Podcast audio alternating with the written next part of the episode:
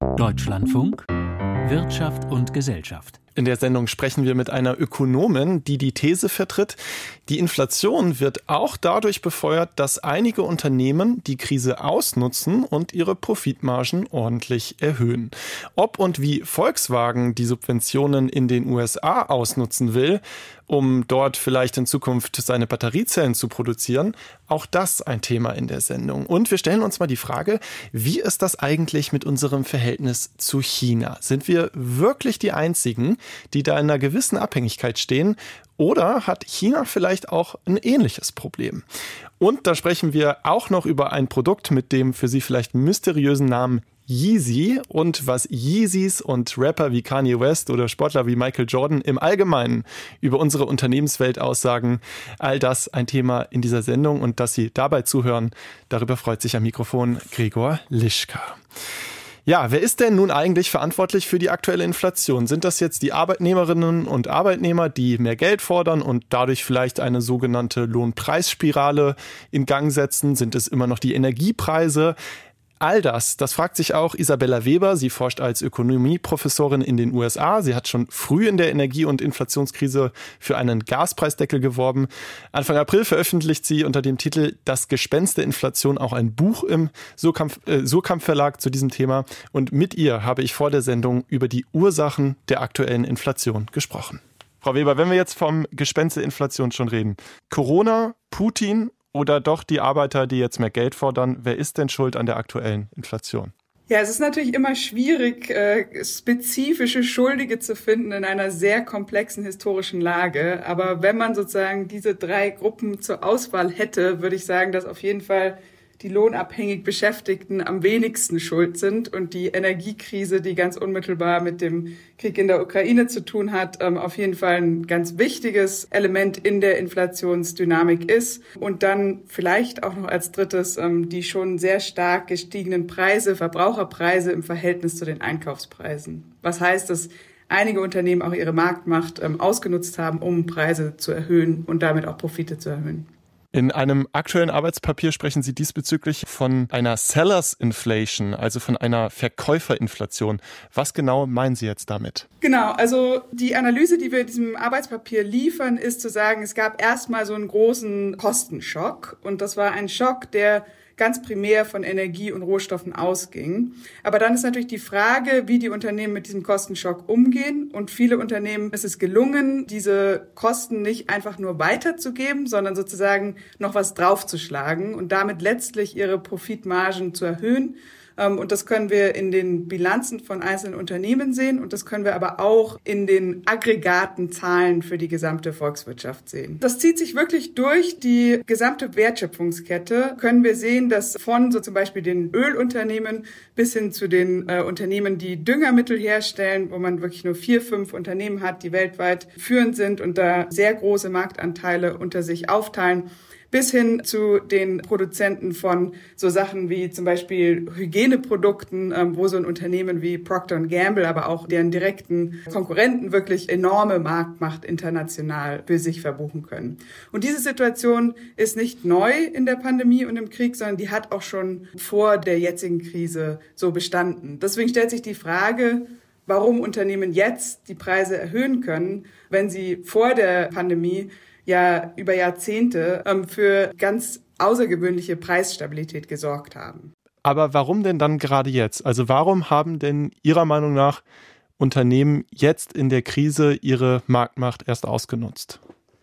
Genau, das hat mit der Wettbewerbsdynamik zu tun. Vor der Krise war es eine Wettbewerbsdynamik, wo sozusagen eigentlich die Profitabilität nur dadurch erhöht wurde, dass Kosten gesenkt wurden, dass man immer komplexere, immer effizientere Lieferketten international aufgebaut hat, viel Produktion ins Ausland ausgelagert hat mit niedrigeren Lohnkosten und so weiter und dadurch sozusagen die Margen letztlich erhöhen konnte.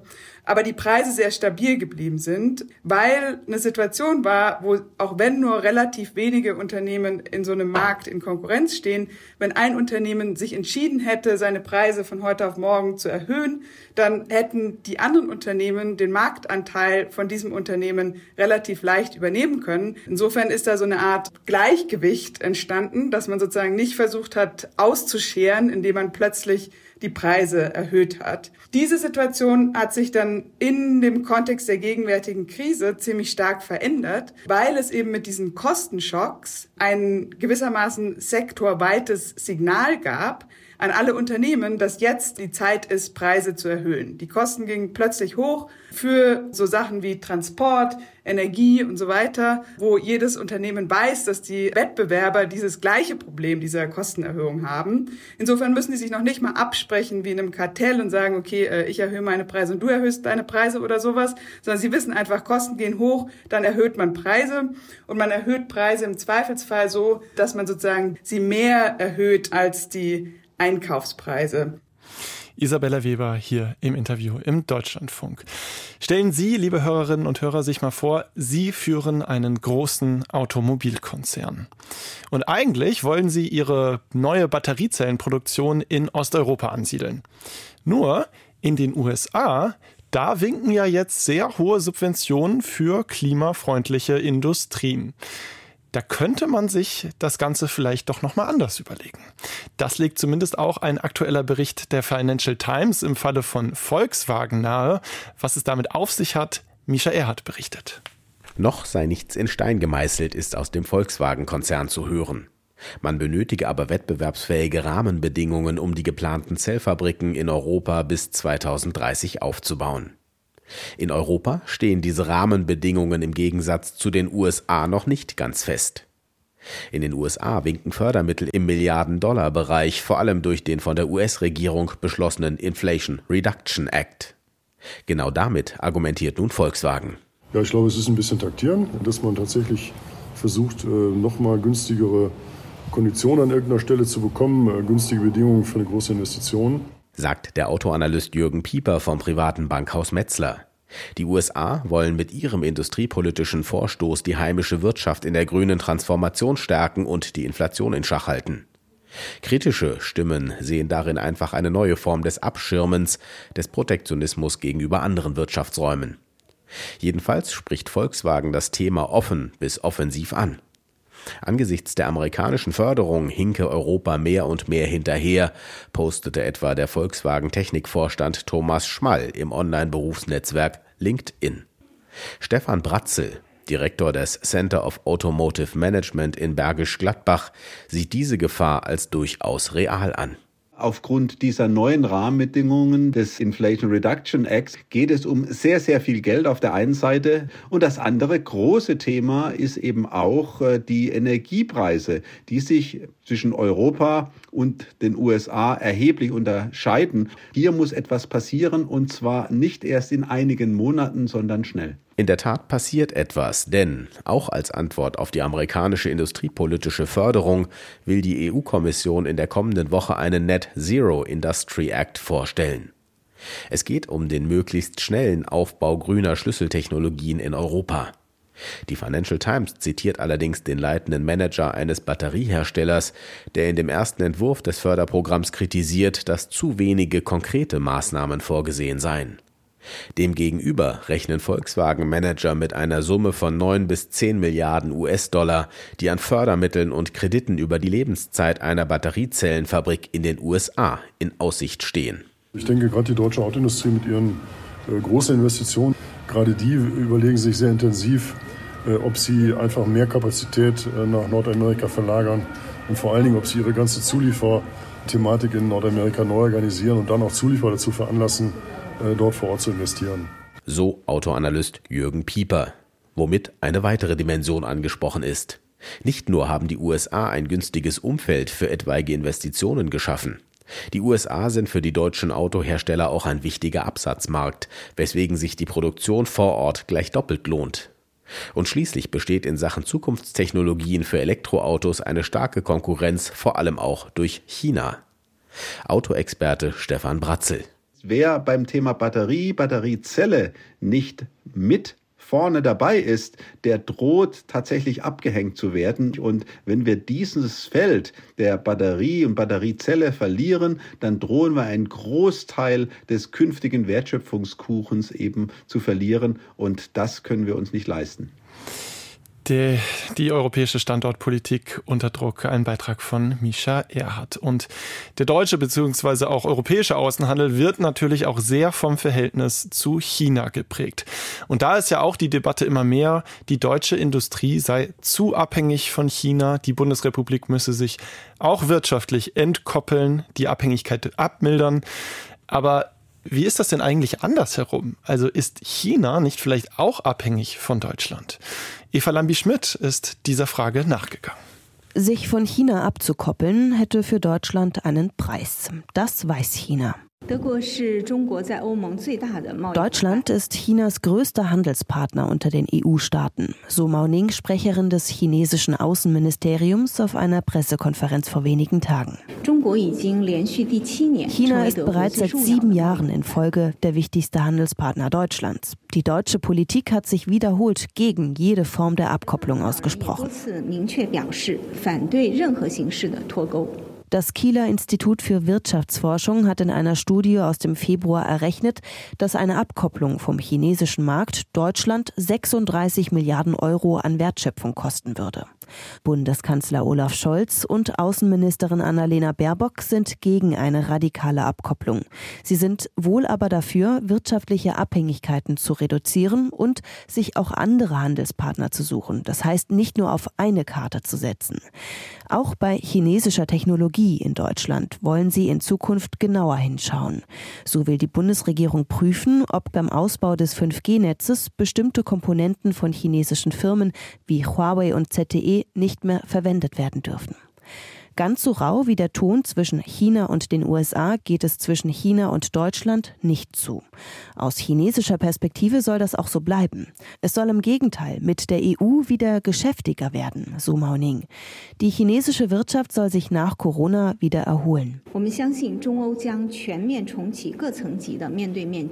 Wir sind davon überzeugt, dass China und die EU den persönlichen Austausch auf allen Ebenen wieder voll aufnehmen und den Dialog und die Zusammenarbeit Zusammenarbeit in verschiedenen Bereichen aktivieren werden. Das wird der umfassenden strategischen Partnerschaft zwischen China und der EU und der für beide Seiten vorteilhaften wirtschaftlichen und handelspolitischen Zusammenarbeit einen raschen und starken Impuls verleihen. Dies wird mit Sicherheit mehr Vertrauen und Hoffnung für die globale Stabilität und Wohlstand bringen.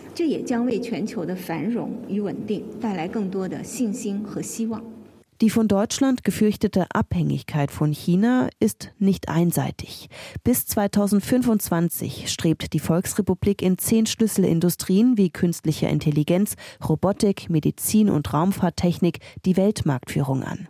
Bislang ist China dabei aber unter anderem auf Technik aus Deutschland angewiesen, vor allem auf deutschen Maschinenbau, Industriedesign und Robotertechnik. Ding Chun ist Leiter des Europäischen Zentrums an der Fudan-Universität in Shanghai. Was die gegenseitige Abhängigkeit angeht, so denke ich, dass es sich um eine wechselseitige Beziehung handelt, eine ausgewogene Beziehung. Im gewissen Sinne sind die Wirtschafts- und Handelsbeziehungen in den vergangenen 40 Jahren nach der Öffnung Chinas und mit der Modernisierung der Industrie immer ausgewogener geworden. Es gibt sowohl Wettbewerb als auch Zusammenarbeit und keiner kann auf den anderen verzichten. Dass China aber auch von Deutschland zunehmend als Konkurrent und systemischer Rivale gesehen wird, kritisiert die chinesische Staats- und Parteiführung immer wieder. Das sei eine Mentalität des Kalten Krieges. Eva Lambi-Schmidt war das. Und einige denken sich vielleicht, gerade wenn sie über ihr Berufsleben nachdenken, Handwerkerin oder Handwerker müsste man sein. Angebote ohne Ende, gefragt wie nie. Und trotzdem sind da einige Sorgenfalten. Welche das sind, das hat Carsten Böhne recherchiert. Heute wurde in München nämlich die internationale Handwerksmesse eröffnet. Die Stimmung im Handwerk ist nicht die beste. Erst Corona, dann der Ukraine-Krieg mit steigenden Energie- und Materialkosten. Auch die Lieferketten sind immer noch angespannt. Laut einer aktuellen Branchenumfrage der Wirtschaftsauskunftei Kreditreform will nur jeder zweite Betrieb in naher Zukunft investieren. Die Krisen haben uns umzingelt, sagt Jörg Dittrich, der Präsident des Zentralverbandes des deutschen Handwerks. Der Energiepreis ist ja nur eine Komponente des Preisschubs. Materialien sind teurer und berechtigterweise müssen auch die Kolleginnen und Kollegen mehr Geld bekommen. Die Sozialversicherungsbeiträge steigen, es steigt quasi alles. Und das ist eine Situation, mit der ein gesunder Betrieb dann nur schwer umgehen kann, wenn die eigene Leistung dann vielleicht auch für den Kunden unbezahlbar wird. Das macht sich derzeit schon bei den Betrieben bemerkbar. Viele Verbraucher überlegen mittlerweile noch genauer, ob sie sich einen Handwerker leisten oder nicht.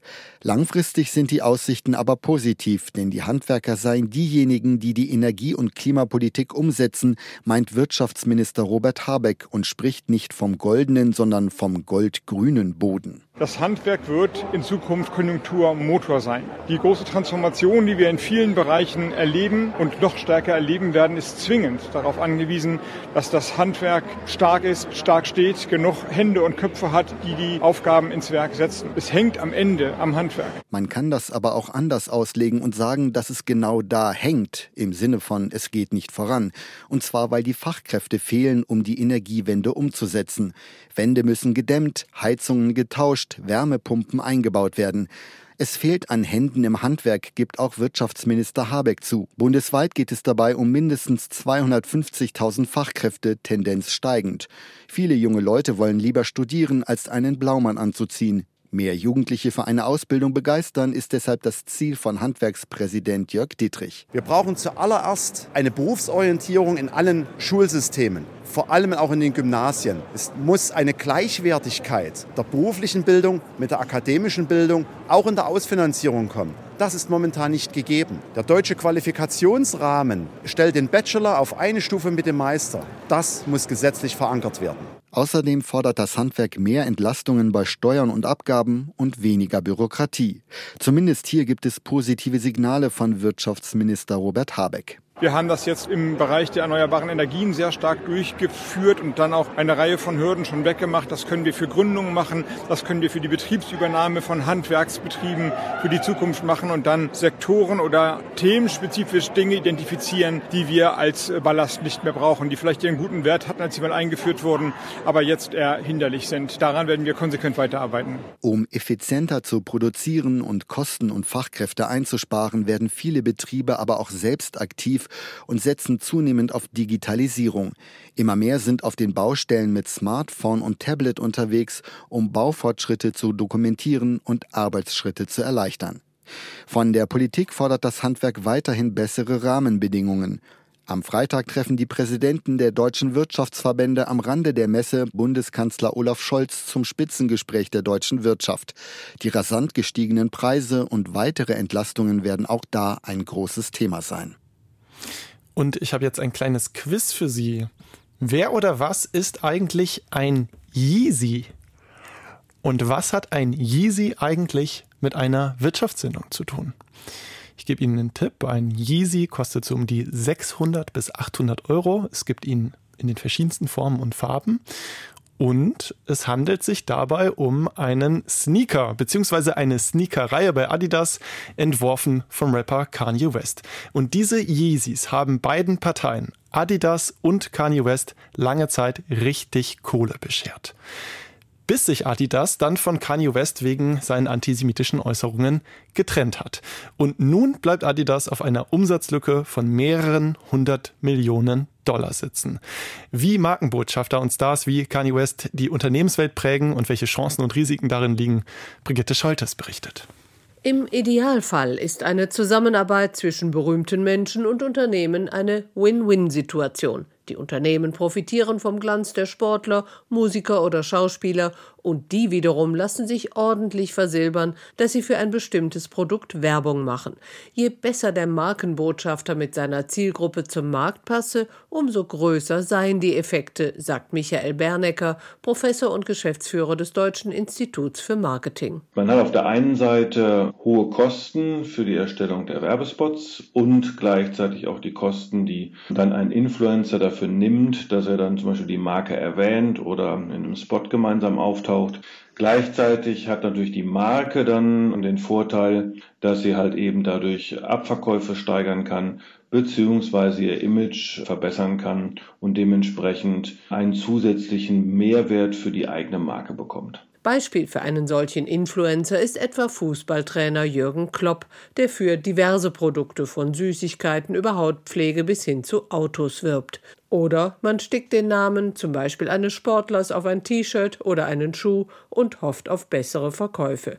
Und schließlich lässt man Sportler oder andere Stars selbst ihre eigene Produktlinie designen, erklärt Florian Riedmüller, Professor für Marketing an der Technischen Hochschule Nürnberg. Wenn die dann mal laufen, ich meine, das hat man ja gesehen bei den Umsätzen von Kenny West oder von dem Wettbewerber. Ich meine, das bekannteste Beispiel, was wir haben, ist ja Michael Jordan. Da können sich eigene Marken, eigene Sportmarken daraus entwickeln und natürlich Umsätze, die das Unternehmen so alleine gar nicht entwickeln kann. Der Schuh des heute 60 Jahre alten Basketballers Jordan begründete sogar den Siegeszug der Sneakers. Dass die Unternehmen gern mit Sportlern zusammenarbeiten, hat einen Grund, sagt Michael Bernecker vom Deutschen Institut für Marketing. Sportler haben sehr hohe Reichweite und eine sehr hohe Akzeptanz bei jungen Zielgruppen.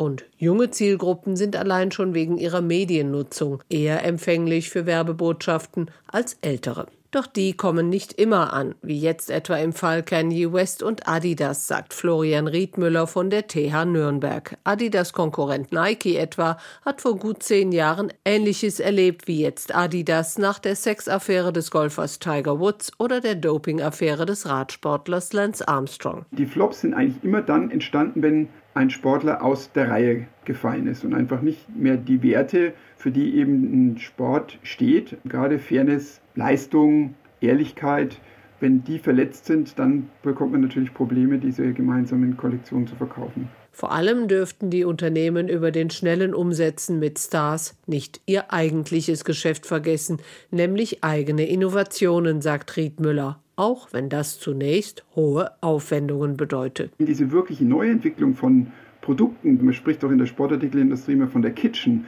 wo man quasi in der Küche irgendwas ausprobiert und hier eben neue Technologien entwickelt, einen neuen Schuh macht. Das ist ein bisschen verpasst worden und das ist natürlich was, was sich dann langfristig rächt. Ja, und von Adidas, die sich von Kanye West getrennt haben und nun auf eine große Umsatzlücke blicken, da gehen wir direkt an die Frankfurter Börse zu meiner Kollegin Claudia Wehrle. Adidas hat heute dazu seine Zahlen vorgestellt. Wie sehen die denn aus? Ja, Probleme mit Markenbotschaftern sind wirklich nicht die einzigen Schwierigkeiten, mit denen Adidas derzeit zu kämpfen hat. Die Geschäfte in China laufen nicht rund. Es gibt hohe Lagerbestände, die abzubauen bedeutet, einfach Kunden mit Rabatten zu locken. Das wiederum kostet Unternehmen viel Geld. Bei Adidas ist der Gewinn im vergangenen Jahr eingebrochen. Die geopolitischen Probleme in Europa und in Asien, die hohe Inflation, das alles macht sich bemerkbar. Der neue Adidas-Chef nennt 2023 ein Übergangsjahr. Damit verbunden ist die Hoffnung, dass es besser wird. Ja, und die Aktien von Adidas, die steigen am Nachmittag um 2,6 Prozent. Von Adidas kommen wir jetzt zu Aromen und Duftstoffen. Das Unternehmen Simrise ähm, sieht sich Kartellvorwürfen ausgesetzt. Was ist da los und wie wirkt sich das auch auf die Unternehmensbewertung aus? Es geht äh, nicht nur gegen Simrise, es geht gegen mehrere Duftstoffhersteller. Die Wettbewerbsbehörden gehen dem Verdacht auf illegale Preisabsprachen nach. Äh, Simrise ist ein mögliches betroffenes Unternehmen. Es gibt aber noch keine Details. In der Regel ziehen sich solche Untersuchungen auch über einen längeren Zeitraum hin. Was die Zahlen jetzt betrifft, wie bei anderen Unternehmen auch, hatte Simrise im vergangenen Jahr mit steigenden Preisen bei Rohstoffen, bei Energie und äh, bei Aufwendungen für die Logistik zu kämpfen. Ein Großteil dieser höheren Aufwendungen ist äh, aber auf die Kunden umgelegt und weitergegeben worden. Die Aktien von Simrise 0,6 Prozent im Plus. Von Adidas zu Aromen zu Automobilzulieferern. Continental hat heute seine Zahlen vorgestellt. Wie sehen die aus? Ja, sagen wir es mal so, die Zeiten sollen besser werden, gerade im Bereich der Automobilzulieferung. Die gesamte Autobranche ist ja im Umbruch. Der Halbleitermangel war im vergangenen Jahr ein ganz großes Problem, weil Teile fehlten, konnten Fahrzeuge nicht fertig gebaut werden. Auch steigende Kosten machten dem Konzern zu schaffen. Aber immerhin, der Geschäftsausblick stimmt Anleger optimistisch. Die Aktien von Continental 7,7 Prozent im Plus. Jetzt haben wir drei deutsche Unternehmen angesprochen und damit sind wir auch beim deutschen Aktienindex. Wie schaut der aus? Kein klarer Trend heute. Der DAX hat den Tag zumindest im Minus begonnen. Jetzt steht er ein halbes Prozent im Plus bei 15.648 Punkten. Und wie immer am Ende noch kurz der Blick auf das Gold, den Euro und die Rente. Der Euro gibt äh, zeitweise nach, wird jetzt mit einem Dollar 0,563 gehandelt. Die Umlaufrendite von 2,73 auf 2,77 Prozent gestiegen. Und für die Feinunze Gold müssen am Nachmittag 1.820 Dollar 07 gezahlt werden.